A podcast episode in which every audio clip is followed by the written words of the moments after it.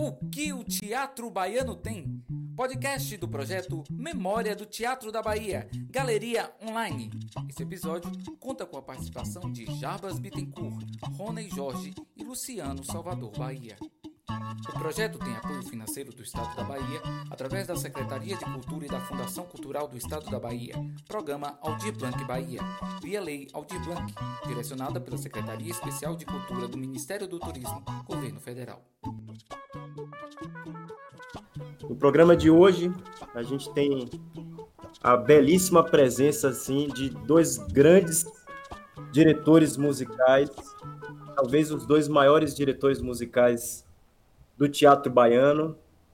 Eu acho que praticamente todas as peças baianas têm, a, têm aí a música desses fantásticos compositores.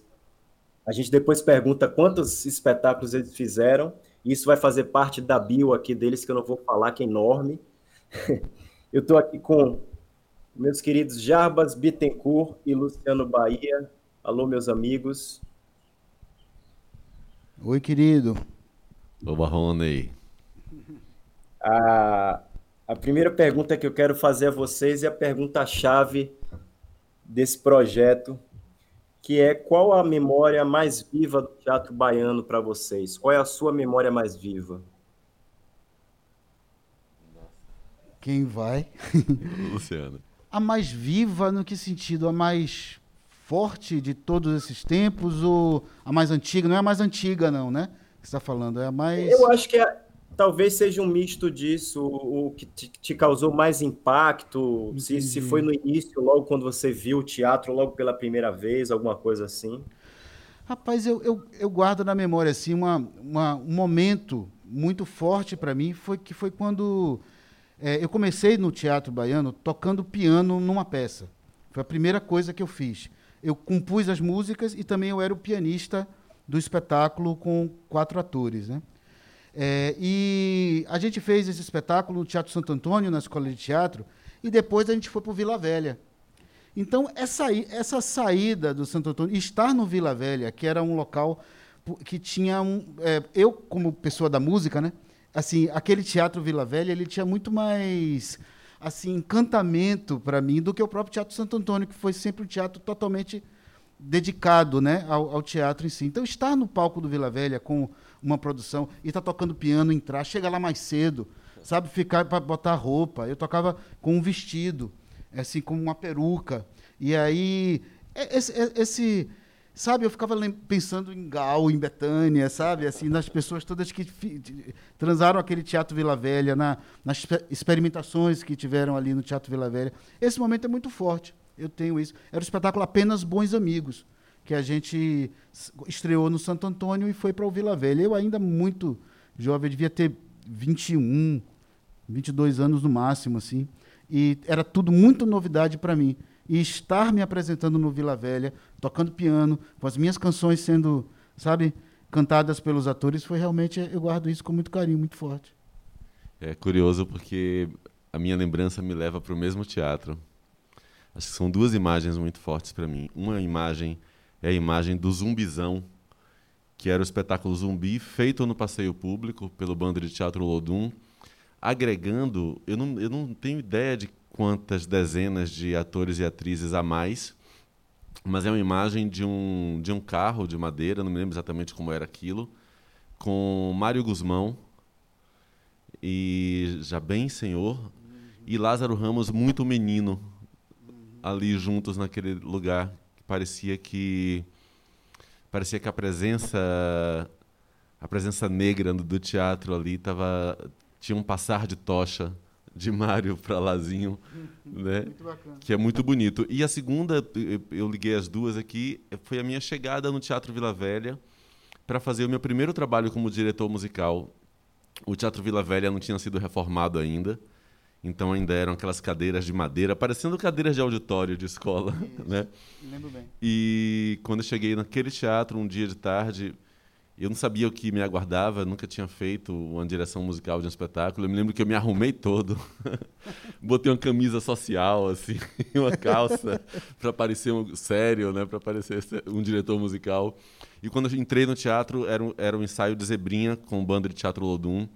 E aquela quantidade de atores e atrizes negros e negras no palco, com três atabaques tocando, foi uma imagem que me marcou para sempre.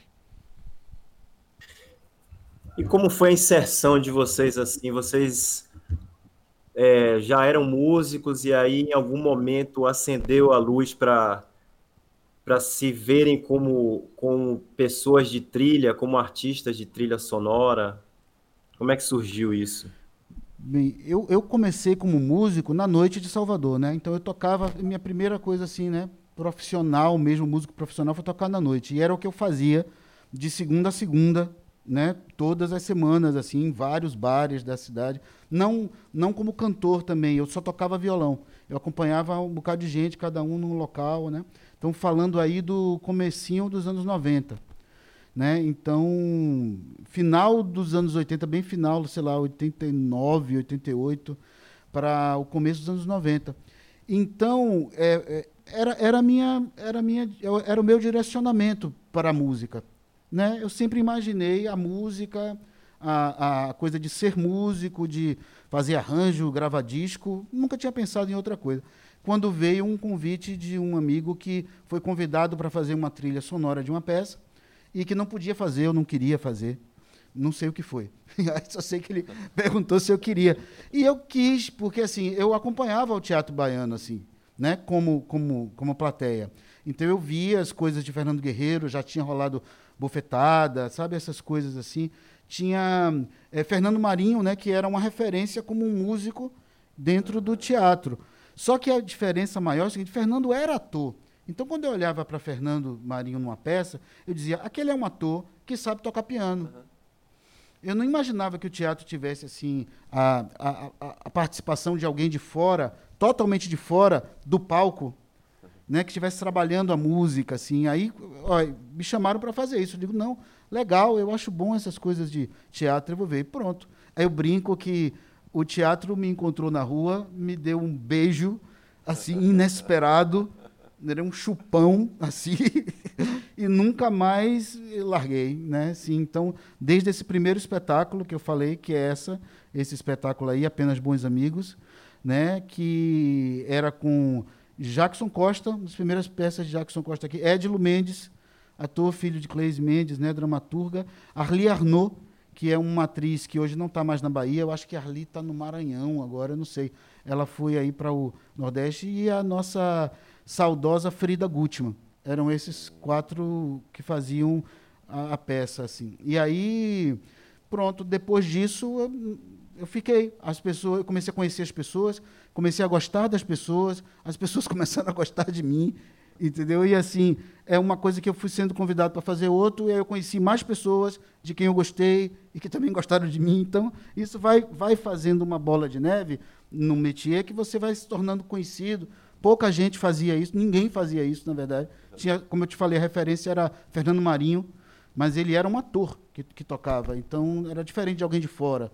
Né? Então, eu acho que houve um momento, antes de, dessa época, porque essa época a gente está falando assim meio que do auge da Axé Music também, o, o boom da Axé Music também vai muito por aí. Muitos músicos tinham ido totalmente, estavam ganhando dinheiro, estavam viajando, estavam fazendo banda, estavam gravando. Então assim, essa coisa de fazer uma coisa teatro sempre muito artesanal, sempre pouco dinheiro envolvido, eu acho que não estava muito é, no radar dos músicos, exatamente. Mas no meu estava, porque eu nunca me envolvi com axé, porque realmente não tenho nada a ver com a música, assim, não é uma coisa minha natural. Eu, se eu tivesse que ter feito, eu teria feito mal, eu acho. Entendeu? Mas aí assim, o teatro foi uma coisa que apareceu meio que do nada e que teve um grande impacto na minha vida, né? E assim, a coisa foi naturalmente a partir daí se se movimentando entre nós assim, entre eu e o teatro. É, comigo eu eu eu vinha, tive, tive aquela história de bandas de rock na adolescência, uma paixão incrível por trio elétrico. Eu achava que quando eu, eu queria ser músico inicialmente para tocar em trio elétrico. Eu nasci na rua que ficava guardado o trio de Dodô e Osmar na Ribeira. E isso era a minha maior referência, que era a música não só pela música, a música por tudo aquilo que a música movia ao redor de si, ao redor de um caminhão colorido, luzes, alegria, muita gente misturada. Mas é, foi a única coisa que eu não fiz, foi tocar em trio elétrico nesses anos todos de trabalho. O rock chegou primeiro. Então, a, na cena, na década de 80, a cena punk rock me tomou ali. Fui de umas bandas da Dissidentes, umas bandas de rock. Me encontrei é, estudando música como autodidata quando descobri coral. Eu encontrei Marquinhos Carvalho e o coro Devir. E quando eu descobri, quando eu vi aquilo sendo feito, que era um coro performático, um coro que apresentava as músicas sempre com uma performance, com uma cena. Quando eu vi aquilo, eu encontrei algo que eu queria muito fazer. Primeiro, aprender a fazer arranjo para coro, eu queria ser, eu brinco dizendo que eu queria ser Marquinhos Carvalho.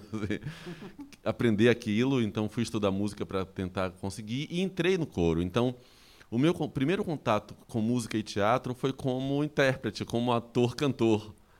Né? Tímido, tímido, tímido. Eu era, era, era um dos palhaços do Coro de Palhaços, que era aquele espetáculo que contava o dia a dia de um, de um, de um coro, né? de um grupo de música feito por palhaços o momento era justamente esse momento do boom do teatro baiano. Eu me lembro que a gente fazia o Aquibeu à tarde e à noite tinha a bofetada. No dia que disseram que a gente podia ficar para assistir, era assim, a glória, né? Tipo, eu faço parte disso de algum jeito, nós fazemos parte disso de algum jeito, todos muito jovens.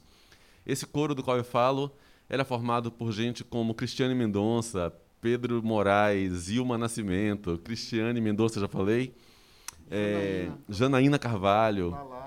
Lá Carvalho, Márcia Carvalho, muita gente que está aí trabalhando até hoje com artes cênicas e ou música.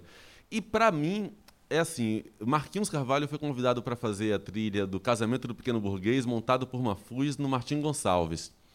No auge do trabalho do Corre Corre, Marquinhos vira e faz assim, é... tinha um apelido, eu tocava as músicas de Lobão, eles os caras me chamavam de Lobinho, né? Aí Marquinhos Carvalho virava para mim e falou: Lobinho, você não quer fazer duas músicas não, porque tem muita coisa para fazer, não, tá, não tá dando tempo. E me deu. E me deu o texto, e eram textos que traziam as letras das músicas que tinham que ser feitas, que não eram versões de letra. Às vezes era uma tradução, então era bem dura. Então a primeira música que eu escrevi para teatro, não era um, eu não fiz a direção musical. É, no programa nem tem meu sobrenome, tem assim, Balada da Castidade em Tom Maior composta por Jarbas. Uhum. e era cantada por Daniel Boaventura, que era uma coisa que era Ó, oh, no escuro um no outro se fundiu, estamos sóis, ela olhou e sentiu. Era um negócio bem com palavras difíceis assim de, de cantar. E, e eu achei aquilo maravilhoso, uma música minha sendo cantada numa cena por um ator. Foi muito mágico mas ah, o ingresso de fato como diretor musical, isso, isso que o Luciano fala é muito bacana. Quando eu cheguei, o Luciano já estava fazendo. Então eu já tinha a noção, eu, eu, já, eu já cheguei ali tendo a noção de que existia essa figura, né? É, já conhecia as, algumas coisas que o Luciano já vinha fazendo ali e fazendo leituras dramáticas para para reforma do Vila Velha. A confraria da Basófia e uma banda chamada Munda Mundista se reuniram para fazer. E nessa reunião era uma loucura porque tinha dois ensaios e uma apresentação. E tudo de música tinha que ser combinado meio que na hora, porque não tinha muito tempo. E essa função, éramos ali uns 13 a 14 músicos, essa função de fazer o diálogo entre a direção de marcha, os atores e a banda, naturalmente, espontaneamente veio para mim. E aí eu percebi, nossa, acho que eu tenho jeito para fazer isso aqui. E fiquei me divertindo fazendo aquelas coisas, até que Márcio me convida para fazer a direção musical do espetáculo Herê para Toda a Vida. Um espetáculo que o bando era, falava sobre aquela chacina da Candelária.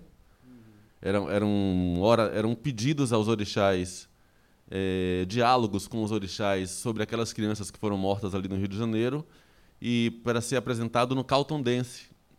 Esse espetáculo não foi apresentado na Bahia, nós estreiei como diretor musical, Luciano, no Teatro Municipal do Rio de Janeiro. Chiquerésimo! Isso com 23 anos, 22 anos de idade, já comecei a ficar careca ali, porque a responsabilidade, a alegria foi tudo muito grande. E a gente acabou não apresentando esse espetáculo em Salvador, porque Márcio logo depois teve um infarto, né? não sei se você lembra disso. Enfim, parou, parou alguns meses de trabalhar. Mas o Bando de Teatro Lodum foi que me colocou nesse lugar de diretor musical. Daí para frente é o que o Luciano descreveu de forma muito boa, assim. A gente faz aquele espetáculo, alguém conhece, um outro diretor vê, chama você e a gente vai fazendo. Isso aí foi em 96, até hoje estamos nessa.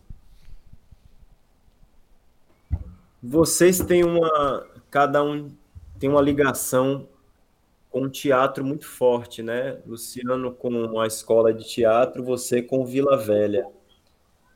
É, eu queria que vocês falassem um pouco dessa relação com esses teatros, destacassem alguns espetáculos, alguma experiência desses teatros, né? Como é, como é essa experiência dentro desses teatros, trabalhar com a linguagem dentro desses teatros? É, o que acontece na escola de teatro é que assim, eu faço lá tanto a trilha da companhia de teatro da UFBA, quanto do estudante de é, é, direção do primeiro semestre. Então, isso é um, é um exercício do fazer teatral muito constante. Então, assim, você lida com muita gente que não é profissional, né? porque o pessoal é estudante ainda, né? Está fazendo, você às vezes não pode entrar numas de, de é, fazer mais do que aquele espetáculo comporta. Entende? Porque às vezes as próprias, os próprios limites daquele espetáculo são, são estreitos ainda para aquele grupo que está fazendo. Então, assim, eu acho que a música tem que entrar para que ela fique do tamanho do que está sendo feito. Então, isso é um exercício da Zorra. Porque você não, não, não posso lidar da mesma forma com, com alguém completamente inexperiente que está fazendo as primeiras coisas, aquilo que tem que sair bonito dentro do que ele está propondo né? e não construir uma música que ali é, é, meio que passe por cima do que está sendo proposto. E, ao mesmo tempo, os grandes espetáculos de Paulo Cunha, esses são realmente incríveis. Então, ter a, ter a estrutura da universidade né, pronta para você poder trabalhar, parte de, de iluminação, né, de luz, a parte técnica. E com grupos enormes, né, enormes às vezes. As peças de Paulo Cunha tinham 40 pessoas no elenco. Né? os ensaios eram de madrugada. Te, teve um espetáculo lá, que é um espetáculo que eu amei, que passou meio batido pelas pessoas aqui na Bahia, que é uma das memórias também mais vivas. Eu podia ter falado desse também, que é o. É... Ah, meu Deus do céu, é o. O de Luísa, mas nome, ele, Dark Times, é isso. Eu me lembro que no final tinha a música Natal Branco, eu tava, não tinha uma coisa com branco, eu quero branco. Dark Times. Dark Times foi um evento, assim, foi um acontecimento teatral. Eu chegava na escola de teatro para ensaiar, porque Paulo Cunha ele é meio notívago, assim. Então eu chegava 11h30 da noite, que é quando ele já tinha pego o grupo, tipo, desde as 8, sei lá, ele dizia, Luciano, por favor, você pode chegar às 11h30? Eu posso, não tem problema, não. Aí eu ia e trabalhava até uma da manhã, e às vezes depois de uma da manhã, que eu acabava o meu trabalho com o grupo, ele ia e pegava o grupo e voltava para ensaiar. Tem uma coisa, né, assim, são situações assim, né? Me lembro muitas vezes de sair com o dia raiando de lá por, com as peças de Deolindo, né? Que assim a coisa da perto da semana da estreia, as coisas se resolvem muito em cima, a iluminação é sempre uma complicação no, no teatro porque ela chega muito rápido, né? Muito perto da estreia, não se pensa tanto, então você tem poucos dias com a iluminação. E, e o teatro em si também ele tem, ele tem um, um, um karma forte, né? O Santo Antônio, que, né, assim, agora o Teatro Martim Gonçalves e durante um tempo não teve teatro. Durante muito tempo a escola de teatro não tinha nada, porque ela ficou a construção, a reforma ficou muito parada durante muito tempo. Então, quando saiu do Teatro Santo Antônio, né, esse teatro é, também parecido com o Vila Velha nesse sentido, que parecia um auditóriozinho, né, aquele, o pé direito baixo, né, João, que eu comentei. Daqui que você se transformasse no Teatro Martim Gonçalves, teve um, teve um gap aí, de obra. Obra parada. Buraco, né? uma, uma, intenção de aquilo ser um teatro. Até que esse teatro realmente ele acontece de volta. Mas eu, eu tenho isso. A experiência com a escola de teatro é um pouco essa. De você trabalhar a coisa mais sofisticada que a universidade pode fazer, né, com sua e a coisa mais incipiente que um, um aluno, né, assim, é, novo está fazendo pela primeira vez. Então isso é um exercício teatral muito bacana. E eu acho que o elo entre, entre, entre as respostas é, mora na palavra exercício, né? Essa possibilidade de continuidade, né? De você trabalhar durante tantos anos a fio, exercitando, exercitando o tempo inteiro é, é esse tipo de feitura de música. é, é o que há de muito comum entre, entre nós. assim. No Vila Velha, o que, o que ressaltou para mim foi o trabalho de grupo. Foram 18 ou 17 anos eh, sem parar trabalhando dentro de um teatro, é, que inicialmente abrigava duas, três companhias, que no, no, no, auge da sua produção tinham seis companhias atuando, e, e eu trabalhando ali diariamente. Eu, eu, sou diretor musical do Banda de Teatro Lodum, assumi a direção musical da, da Companhia Teatro dos Novos, é, fundei o Vila Vox, que era um grupo inicialmente, ainda antes desse nome, a gente queria fazer um, um coro, um coro que fosse, que fizesse de forma autônoma as coisas que Márcio Meirelles vinha propondo para coros dentro dos espetáculos. Então, como é que seria dar vida a um grupo que tivesse como, como, como missão ou como motivação é, ser um coro performático naquele universo de teatro que a gente vinha presenciando ali dentro das encenações de Márcio. Então eu fundei o Vila Vox para isso, depois o Gordo Neto se torna diretor do grupo e o grupo teve essa vida longa, né? tem essa vida longa, está aí até hoje. É... surge a Companhia Novos Novos, uma companhia de... formada por crianças. Então a experiência de trabalhar com, com, com as crianças ali dentro do teatro Rai Gouveia se torna diretor dessa, musical dessa companhia e faz, e faz as trilhas de todos os espetáculos dos Novos Novos, menos uma que Alices e Camaleões eu consegui fazer. Tinha uma época que eu brincava e dizia assim, pô, se não fosse por Rai Gouveia e a relação com a Novos Novos, e João Meirelles com a relação com a outra companhia de teatro, eu faria eu teria batido o recorde de fazer a direção musical de todas as companhias do teatro. Mas eu vivi muito de perto cada uma delas é, os seus nascimentos, suas montagens e a, e, a, e, a, e a, possibilidade do treinamento diário. Então, o bando, uhum. quando você está ali por 10 anos a fio com o mesmo ator, com a mesma atriz, você tem condição de chegar, por exemplo, num espetáculo como Áfricas. Áfricas é um espetáculo, é, nosso, foi nosso primeiro infanto juvenil, nosso único, não é nosso primeiro espetáculo e único voltado para o público infantil. Áfricas é um espetáculo em que todo mundo toca um instrumento e canta. E não é que aquelas pessoas todas sejam bons músicos, é, sejam musicistas, né? Tenham técnica, tenham muito conhecimento, muita prática. Mas o exercício diário nos permitia soar daquele jeito. Então, esse trabalho em equipe, o trabalho com as equipes de iluminação, com Valmir Ferreira, Fábio Espírito Santo, Rivaldo Rio, Rios, ao longo de muito tempo trabalhando. Então, o tipo de jogo que, que, eu, que, eu, fui, que eu tive a oportunidade de de desenvolver nessa escola que para mim foi o Teatro Vila Velha, é, ultrapassa e, e, e, essas, e gente como com licença, viu, Luciano? Mas gente como o Luciano e como eu, dentro de exercícios assim, a gente mergulha numa esfera que vai muito além da nota musical. O diálogo constante é com o coreógrafo, é com o diretor, é com o iluminador, é com o cenógrafo. A possibilidade de discutir uma cenografia em função da música só, só, teatro de grupo ou teatro de, de teatro, né? uma casa de teatro, é, que dá para abrigar assim, esse tipo de discussão de forma mais contínua. É...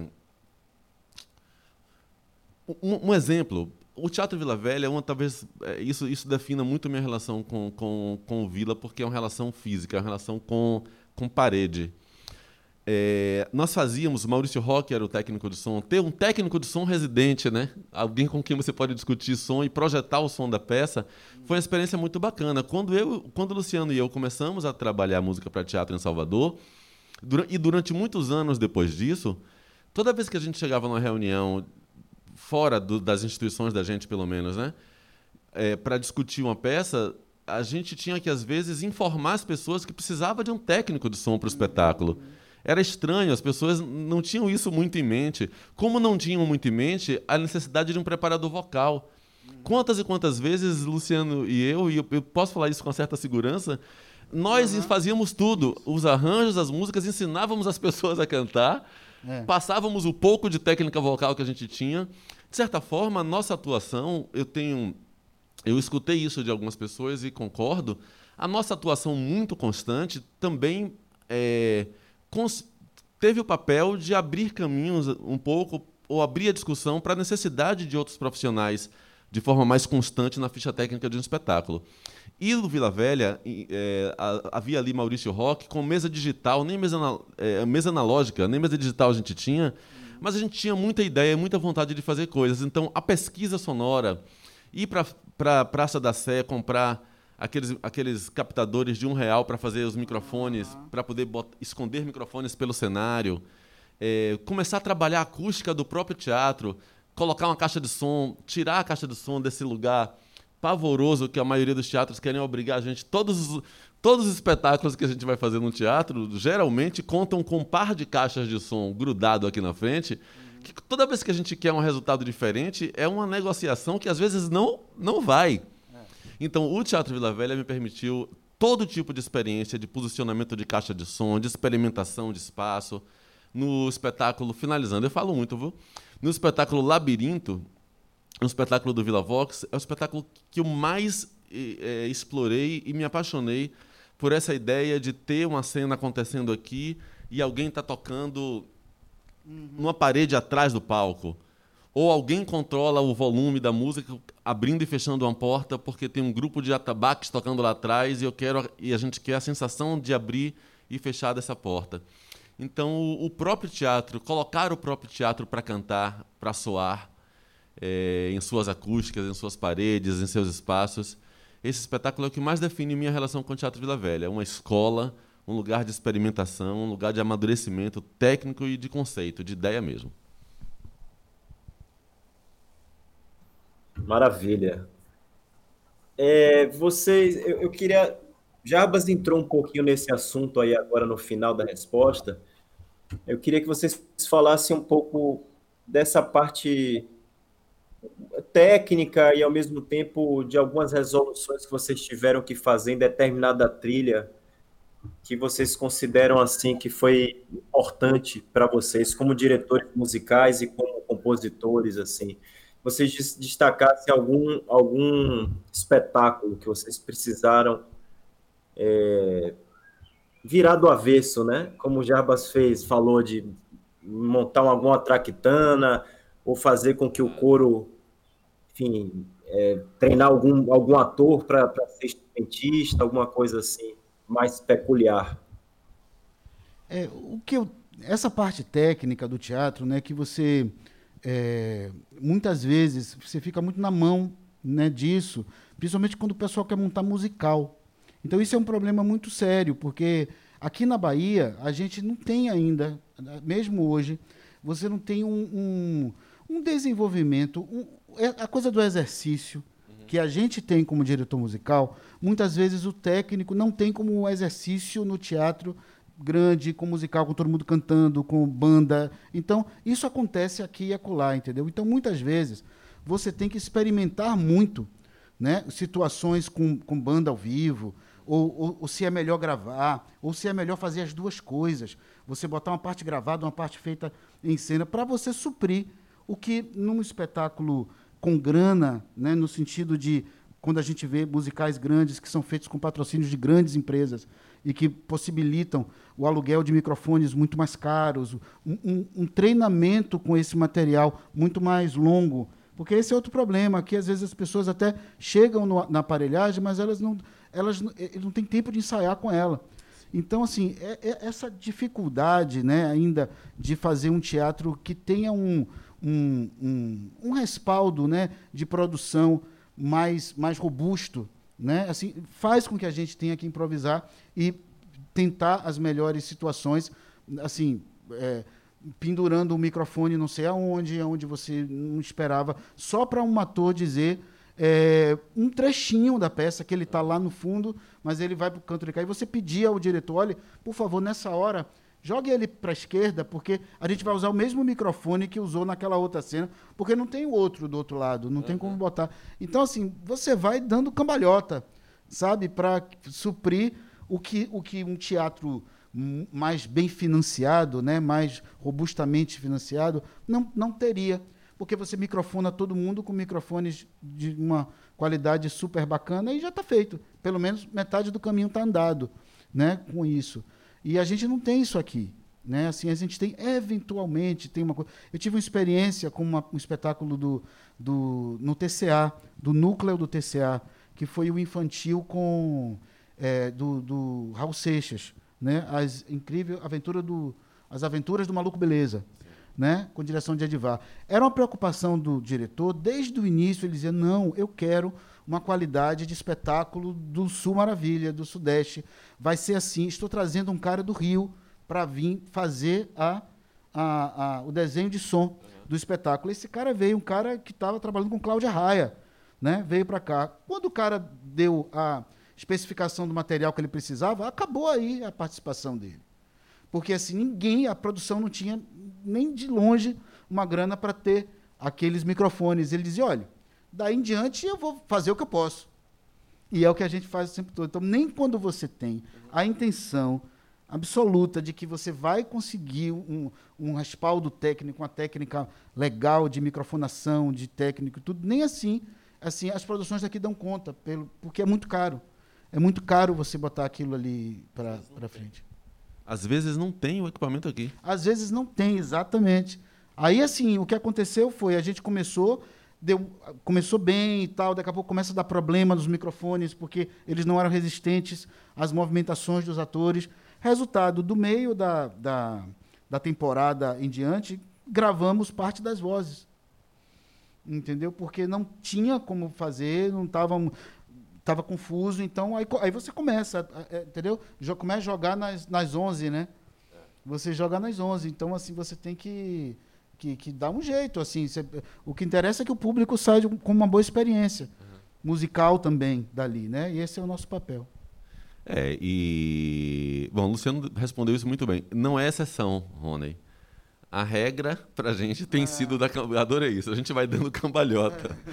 vai fazendo as coisas acontecerem com uma certa sempre esbarrando nisso. Nós estamos do ponto de vista de criação, é, de conceito e de criação muito além do que a técnica da cidade, do estado da gente em relação ao que, ao que nós fazemos. É, está. Então isso. Agora tem umas histórias engraçadas assim. Tem umas histórias engraçadas de eu me lembro que em 97, quando estreamos o Cabaré da Raça, Márcio queria. A gente pensou no final de, de ter uma música que misturasse um blues com a música do Ilê. Né? Zumbi, oh, lindo, lindo, lindo, zumbi, encarna no Ilê e luta para esse povo ver. Mas a gente queria começar assim você lembra? Você assistiu isso. Você me ajudou a fazer, inclusive, parte. Depois eu vou contar essa história. É, e aí, Lazinho, Lázaro Ramos, tinha que tocar esse piano. A função, então. Tem uma coisa que a gente aprende em música para teatro, que às vezes uma estrutura que num disco, que num arranjo de banda, é só para ser bonito, é só para ser uma introdução que, que soe bem e tal. No teatro tem sempre uma função a mais. Aquilo serve para dar o tempo de um texto, aquilo serve para dar o tom uhum. que o outro ator vai entrar.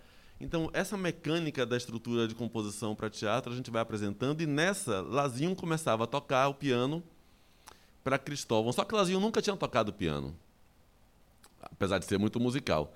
Então, eu desenhei a solução que fazer. Eu desenhei ah. com, com grafite no piano tudo que ele tinha que fazer. Legal.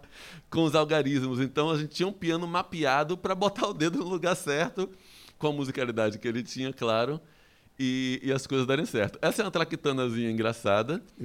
E uma outra bacana, que é das, das experimentações malucas, era Edson Rodrigues que, era, que é jornalista. Jornalista. Mas fez um espetáculo como teatro, um espetáculo. Um, eu não vou lembrar agora o nome, mas. Escreveu, né? Ele escreveu e interpretou. Ah, tá. Né?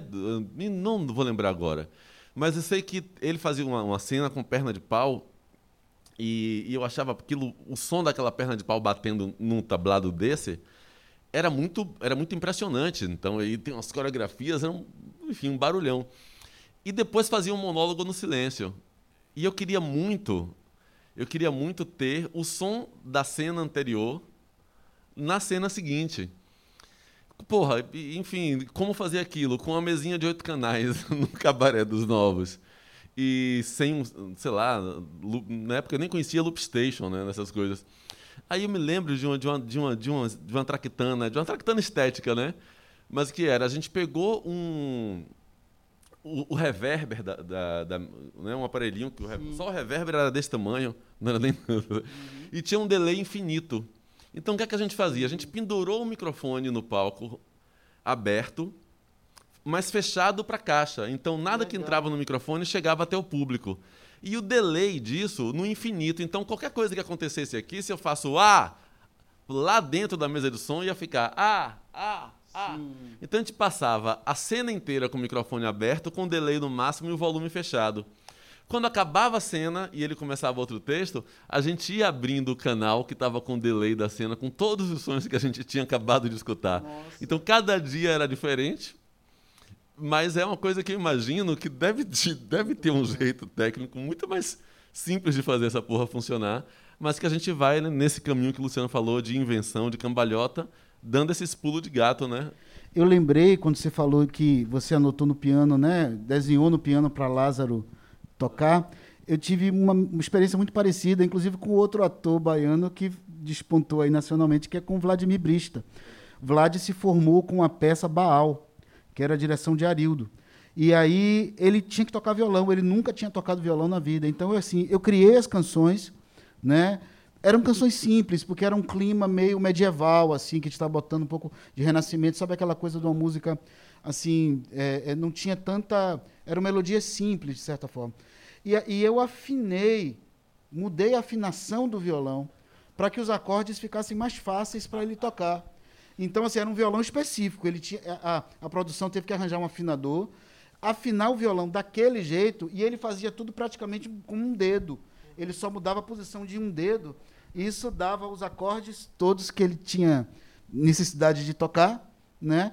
E, e, e, e era muito mais fácil para ele do que ensinar as reais posições no violão, que ele nunca aprendeu assim, aprendeu só essa específica é, para aquele violão afinado daquela maneira, né? Foi uma isso é maravilhoso. E, e isso que Luciano, e Luciano traz de, de, dos dois, das duas histórias, tanto nessa história da, do posicionamento do ator na, na fala anterior dele, né? Pô, é melhor que o cara esteja à direita porque é onde tem um microfone para fazer.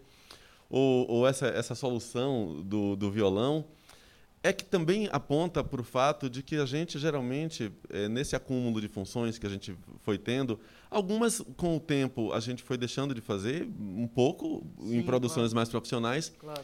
Mas tem duas coisas que nunca largam a gente, porque aí sim, essas essa se abraçam muito. Uma coisa é o compositor, o compositor de música para teatro. A outra coisa é o diretor musical. E é o diretor musical que é o cara que vai ter que viabilizar essas coisas, Exatamente. que vai pensar nessa afinação, que vai discutir esse jeito de fazer, essa posição da pessoa no palco, né? Eu tô, eu tô me divertindo aqui com, com vocês. Eu já, já, já dei muita risada aqui. O microfone não está nunca aberto, mas eu estou adorando essa parte. Muito bom, uma aula, uma aula, maravilha. Eu queria fazer uma pergunta que eu fiquei muito curioso. Assim, vocês são gerações próximas, vocês são contemporâneos assim na, na, na, no teatro. Eu queria que vocês falassem um pouco um do outro, assim, falar o que é que vocês acham que é complementar um do outro, que você não vê no seu trabalho, mas vê no do outro. Vixe, Maria. ah, eu vou, eu vou roubar a Luciano agora, eu vou ah, falar primeiro. Vale. Tem, tem um. Luciano, é, quando eu vim para cá agora, para o teatro, para fazer essa, esse encontro, eu vim, eu vim. Eu saí da, da, da Cardeal da Silva aqui e passei pé, próximo a uma casa que Luciano morava quando, quando eu conheci Luciano. E quando eu comecei a trabalhar com teatro.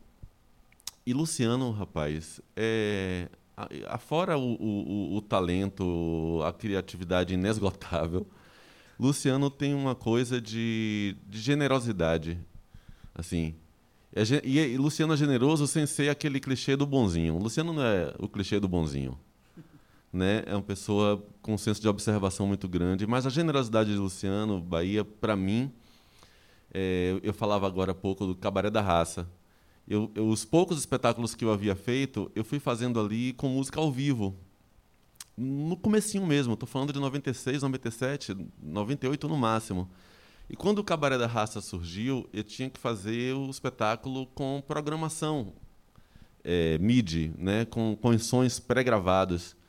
E pô, eu não tinha computador, não entendia o que era aquilo, não entendia nada de MIDI, Roninho. Não sabia para onde ia, nada. E, e, Luciano foi a pessoa que se, se prontificou e, e colou comigo para me ajudar. Mas a ajuda foi assim: ele abriu a casa dele, que era onde ele tinha o, o, o pequeno estúdio dele na época, me ensinou a, os primeiros passos a, a programar a, como é que funcionava você num programa você começar a tocar no teclado aquelas coisas aquelas bolinhas na época para mim irem aparecendo ali e e além de me ensinar a trabalhar a dar os primeiros passos todos ali é, Luciano ia cuidar da vida dele ia para a escola de teatro trabalhar e me deixava em casa aprendendo e utilizando aquelas coisas para formar e quando voltava me acompanhava para ver e sempre assim, ele poderia sentar e dizer: Não, fica aqui do meu lado, diga o que você quer que eu faça. Mas, mas o que Lu fez comigo foi: Não, vá fazendo aqui. E, e quando eu voltar, a gente vê como é que isso está. E, e, então eu queria. Eu acho que eu já falei isso, talvez não tive muita oportunidade de falar isso, as poucas que tive, falei, mas eu fiquei muito. Esse, esse desejo de, de tocar nesse assunto é, surgiu em mim quando vim chegando aqui de te agradecer mesmo, assim, já fiz isso, mas queria deixar isso gravado aqui, que esse coração aberto que você tem, essa, esse abraço que você me deu, assim. E aí eu estava sendo recebido no mundo da música para teatro pelo, e é, é verdade isso, pelo cara que estava fazendo aquilo naquele momento. Naquele momento havia um, um, um, lapso ali. Alguns homens, alguns, alguns compositores compositoras haviam feito, Isso. não tinham se tornado constantes ou estavam trabalhando já em outras coisas. A maioria estava pela Tuzé, Music, por exemplo, é um dos Tuzé, Tom Tavares, é. Sérgio Souto. Né? Mas nenhum deles permaneceu. E quando eu cheguei, eu fui recebido, então, no mundo da música para teatro, assim, e, de certa forma, autorizado pelo cara que estava ali fazendo, o meu contemporâneo, mas que já estava ali é, mostrando por onde ir. Então, isso do ponto de vista pessoal, é, eu gostaria muito de, de falar. Luciano, sempre uma, uma inspiração, assim, essa coisa da composição é, popular também, da música que da música que você faz para o espetáculo e que sobrevive ao espetáculo e que vai parar nos shows, nos discos. Então, Luciano para mim foi sempre isso aí, uma inspiração e esse e esse amigo carinhoso que me recebeu nesse mundo e me deu, me deu as primeiras ferramentas para andar sozinho. Bem, o que eu, isso que você falou tem muito a ver assim com a própria geração da gente, né? A geração que viu a música feita pelo computador chegar uhum. e começar a fazer hoje. Hoje não é mais novidade para ninguém, mas a gente acompanhou um mundo que não tinha isso essa coisa chegando e a gente ter que rebolar para entender como é. Porque a gente sabia que dali por diante ia ser daquele jeito. Eu me lembro muito da primeira vez que eu vi. É, quem, quem me iniciou nessa história foi Alejandro Fuente Alba, né? o, o, o, o trombonista do Rumbaiana. Sim. Né? Então, a, prim, é, a, primeira vez eu fiz um espetáculo, estava é, um, fazendo as músicas de um espetáculo chamado Sapomorfose, na escola de teatro, e Alejandro disse: Não, vem aqui para casa que a gente eu tenho uma um teclado que faz vários sons e tal. E aí quando eu cheguei na casa dele e eu vi pela primeira vez um teclado aonde você mudava e você tinha o som de bateria, de baixo, de flauta, disso, daquilo. E você tinha uma outra, não era só isso tudo bem, eu acho que eu já imaginava, mas era o sequenciador era um lugar onde você gravava o piano, aquele piano ficava, depois você gravava o baixo, aquele baixo ficava junto com o piano, depois você. Então, isso eu fiquei louco completamente. Foi como eu fiquei depois com você. Porque eu disse, meu Deus, é assim agora, eu tenho que aprender esse negócio. Porque, assim, an anteriormente a esse espetáculo, né, eu, eu dependia de, de ir para um estúdio, de gravar o violão, do músico gravar o baixo. Quando eu vi aquilo acontecendo, num teclado simplesmente da Holland, não me lembro até hoje, e que tinha esse sequenciador. Então você podia tocar um canal, o canal ficava, você gravava outro, tudo dentro do teclado. Você não tinha que ter um gravador, você não tinha que ter é, o ADAT, né? Na, tudo estava ali dentro. E quando ele tocava, ele tocava tudo. A gente programava todas. Eu fiquei completamente enlouquecido, porque eu dizia: é, eu preciso eu, essa coisa de teatro para mim não vai parar. Eu sentia isso. Eu, eu vou continuar fazendo. E, então, eu tenho que ter essa facilidade de produção dentro da minha casa. Eu tenho que dar um jeito de ter. Aí pronto, eu fui aprendendo, aí me juntei com o Alexandre Lins, foi nessa época. Aí Alexandre, metade do equipamento é de Alexandre, a gente dividiu umas coisas e a gente montou nosso estúdiozinho. E para eu poder é, produzir dentro de casa. Então, quando você aparece com isso, é como se eu dissesse, Jarbas, atenção, é assim, ó. É assim. Você tem que aprender isso. Se você não aprender isso, vai dar muito mais trabalho. Tudo vai ser muito mais trabalhoso. Era uma vontade de dizer, olha, não tem outro caminho aqui. Quer dizer, tem muitos, né? Mas isso aqui vai te ajudar muito vai ser muito muito forte para você. Acho que era nesse sentido, né? De, de, de mostrar assim que ia ser bacana. É, me lembro bem dessa, dessa. Agora, quanto ao trabalho dele, o trabalho de Jarbas, o que, o que sempre me impressionou muito é o seguinte: talvez, muito provavelmente, por essa coisa da companhia, da coisa de, de uma constância, né? E de uma estrutura de um teatro com aquele grupo, né? Eu acho que a grandiosidade, sabe, essa coisa de trabalhar com o grupo, e de uma forma a transformar a música num negócio grande, tocado. Muitas vezes eu não tinha isso na escola de teatro, porque, por exemplo, eu não tinha um, um grupo que tocasse. Muitas vezes, muitas e muitas vezes, a situação era feita com música gravada. Você e eu, eu via, eu sempre vi isso no seu trabalho. Porra, Jarbas trabalha o elenco para tocar e para cantar de uma forma muito mais vigorosa. Eu, eu sentia isso, sabe assim que você tinha amadurecido muito essa coisa de pegar um, um grupo, um elenco, e, e, e, a música vai sair deles. Entendeu? Assim, eles que vão produzir essa coisa, essa coisa de trabalhar com, com grandes grupos, né? E fazer a música sair do ao vivo. Isso é uma coisa que sempre me amedronta um pouco. Né? Eu sempre achei no trabalho dele uma certa. Você muito destemido e muito maduro para isso, né? muito talhado nisso. Entendeu? Entende? É isso. Enquanto muitas vezes eu me refugiei muito na música gravada né, quando não tinha um elenco, porque, ao contrário do que acontece no Vila, com o mesmo grupo, ou alguns grupos que, que, que, que têm permanência, cada grupo era um grupo para mim. A cada espetáculo era feito por um grupo diferente. Era uma turma, era a produção de um diretor, era uma formatura, era espetáculo da companhia de teatro, que não existe exatamente como uma companhia existiu muito lá no passado com Ilmara, né, Melão e tal, mas é, há muito tempo já não existe no sentido de uma companhia de atores da UFBA, uhum. né, que que está sempre junto fazendo não eles são convidados a fazer assim um espetáculo misturado com um bocado de gente. Então cada grupo lá, cada espetáculo é feito por um grupo diferente, entendeu? Então assim Hã? E às vezes com tempos curtos também, né? Não, é isso sempre, né? às vezes. Aí o que acontece é isso. Muitas vezes eu não tinha esse tempo de, de, de até de treinar um grupo, entendeu? Para que ele pudesse, não agora, mas no próximo ou daqui a dois espetáculos, estar completamente. Porque era outro grupo no outro espetáculo e outro grupo no outro e outro no outro. Os elencos não se mantinham. Não existe um elenco fixo em nada ali. Pelo contrário, é, é, é, é a casa de cada grupo, cada espetáculo com um elenco diferente. É então, é verdade. isso sempre e, me impressionou bastante. Assim. E, você sabe que, que no decorrer dos anos, é, é, porque eu fiquei ali, eu sei, eu sei, eu sei que lá, assim que eu respondi, é, eu deixei meu coração responder. eu falei mais de, de afeto mesmo e de, de, um, de um outro reconhecimento. Mas isso de complementaridade, que Luciano é tão preciso, a, a, a, se, ainda hoje, quer dizer, tudo bem, as coisas caminharam muito, mas ao longo dos anos, por muitas vezes, eu precisei tirar dúvidas a respeito dessa outra coisa. Porque a, a programação, a música não ao vivo, é, realmente eu acho que eu fui sendo talhado pelo convívio diário com, com aquele tipo de teatro. Uhum. Mas isso me afastou muitas vezes da música gravada.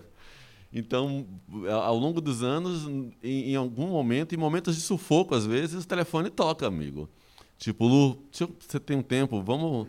Às vezes a gente está sem se falar há um ano, oito meses, nove meses, sei lá. Mas tem alguém que eu possa contar e que possa me dar uma dica sobre aquilo ali, e nesse caso, sobre essa, esse terreno de produzir a música. Porque tem que ser um tiro muito dentro quando você faz a música gravada. Esse lugar de fazer ao vivo me permite fazer ajustes até o dia, até a hora da estreia. Uhum. Essa, essa outra coisa. Até depois da estreia. Até né? depois né? da durante estreia, a durante a temporada. Né?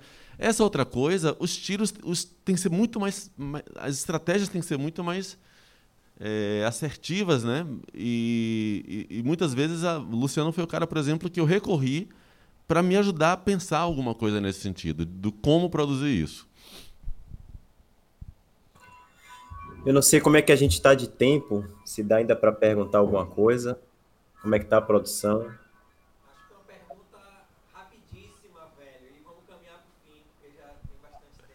Ah, não, mas a gente, a gente veio para ficar mais tempo, é... não foi isso, Luciano? A gente quer falar mais. Se eu soubesse que era assim. Tá... Eu teria falado menos, não, teria respondido respostas curtas. Eu, eu ia perguntar assim, é mais para fechar mesmo, que vocês. É uma, uma, é uma pergunta dentro da outra. Uma é que vocês destacassem um espetáculo que vocês acham que foi uma coisa muito importante para vocês. E a outra é uma brincadeira também, assim.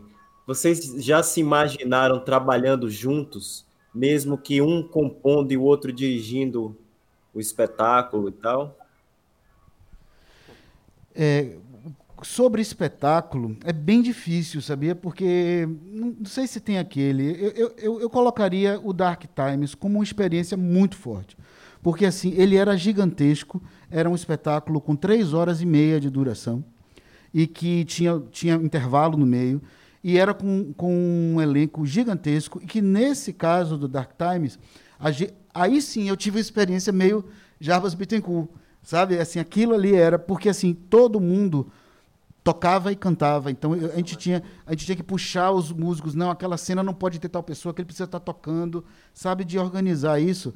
E, e, e, eu achei que soou muito legal, que ficou muito bacana. A gente tem uma pessoa muito importante no teatro baiano para a música também, que eu gostaria de citar aqui, que é Linaldo Nascimento, é Linas, né?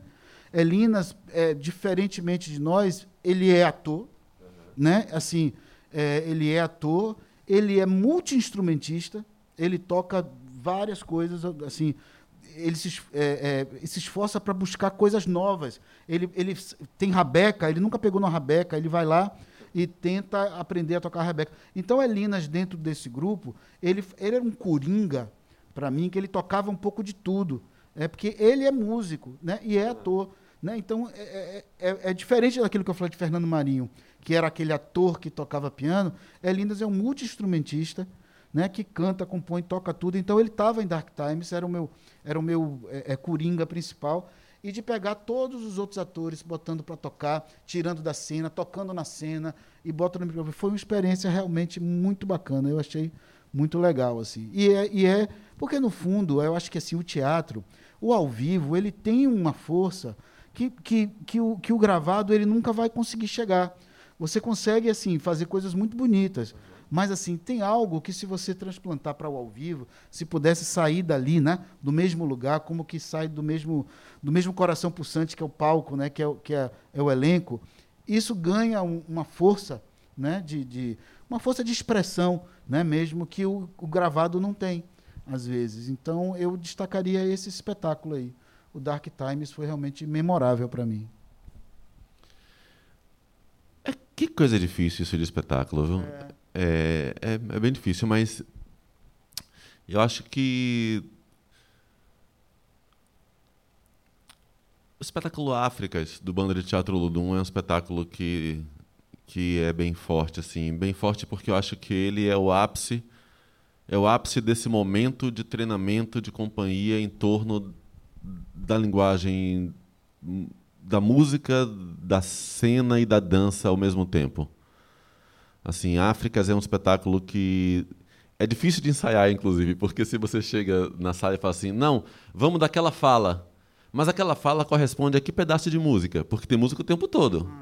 Sim, mas e, e a, coreografia está acontecendo o quê? Então, é um espetáculo que chega a ser difícil de, de, de, de ensaiar os pedaços, por ser, de fato, um, um, um tecido. E, e aí, não deixar de falar, trabalho com o mesmo coreógrafo há 22, 23, 24 anos, que é a Zebrinha. Então, esse diálogo meu com Zebrinha, de Zebrinha comigo, de música e coreografia, é uma espécie de letra e música ah, dentro da encenação, que, que, que esse espetáculo com, com o grupo da gente, grupo que faz 30 anos, é, é um dos grupos em é um dos grupos de teatro da América Latina há mais tempo em atividade ininterrupta, o Banda de Teatro Olodum. Então, por esse motivo, é, por esses dois motivos, pela celebração do teatro de grupo, pela celebração dos 30 anos deste grupo, e por ser um espetáculo que, de fato, é uma, é uma grande afirmação disso que Luciano aponta, que é a possibilidade de treinamento contínuo para do pouco que sei, somado com o pouco que tu sabes, fazermos uma pequena orquestra soar, é, eu ficaria com, com Áfricas.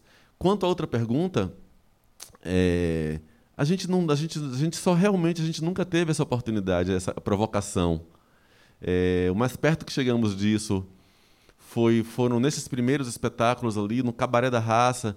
Tem um outro espetáculo também chamado Poesia é Coisa de Mulher, de um grupo chamado Nós Três, que era composto por Fernanda Paquelê, Andréa Souza e Tatiana Nascimento. Tatiana...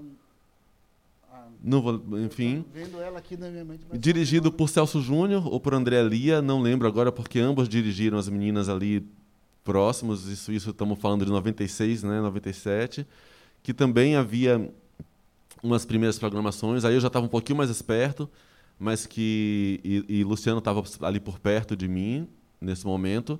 Mas não, o Dimente nos reuniu num show, a mim, a João Isso, Meirelles é. e a Luciano Bahia, no Interconectividade, né? Uhum. Você fez uma participação, o Rony Jorge cantou uma música lá uhum. com a gente. Mas eu, se fosse um diretor de teatro, eu aventaria essa possibilidade um dia. Deve ser uma coisa curiosa. A gente ia, eu ia adorar. É porque assim a gente sempre fala assim, ou chamam, né, um ou outro, né, assim, é difícil que pinte na cabeça do diretor, ah, vou fazer o espetáculo e eu vou chamar dois diretores musicais assim. Ou um é. para compor, que as músicas é. Desculpa, falei fora do microfone. Ou então faz assim, não, pô, as músicas de Luciano com a direção de Jarbas e vice-versa, ninguém nunca pensa nisso, sempre pensa um ou outro, pô.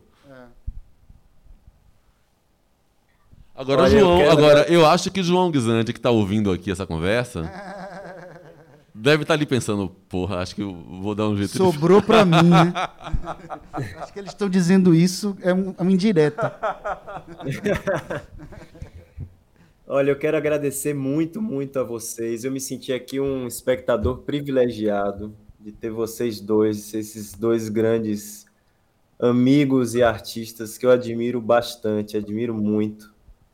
E a gente viu aí pela, pelo papo que a gente teve a importância que vocês têm no teatro baiano. E o teatro baiano sabe disso. Quero agradecer muito a vocês.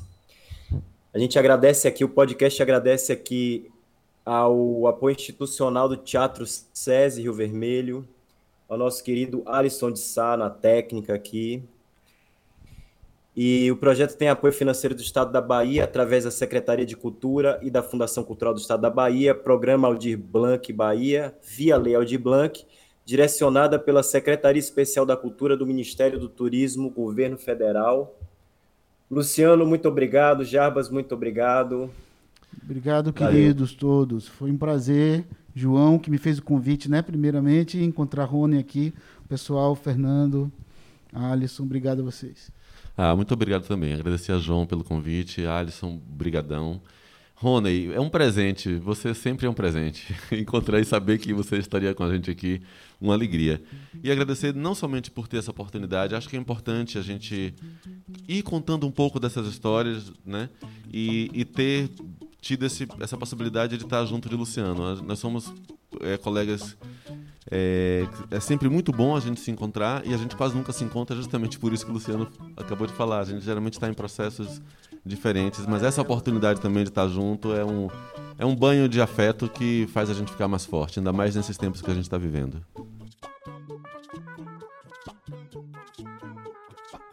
Projeto tem apoio financeiro do Estado da Bahia, através da Secretaria de Cultura e da Fundação Cultural do Estado da Bahia, Programa Aldir Blanc Bahia, via Lei Aldir Blanc, direcionada pela Secretaria Especial da Cultura do Ministério do Turismo, Governo Federal.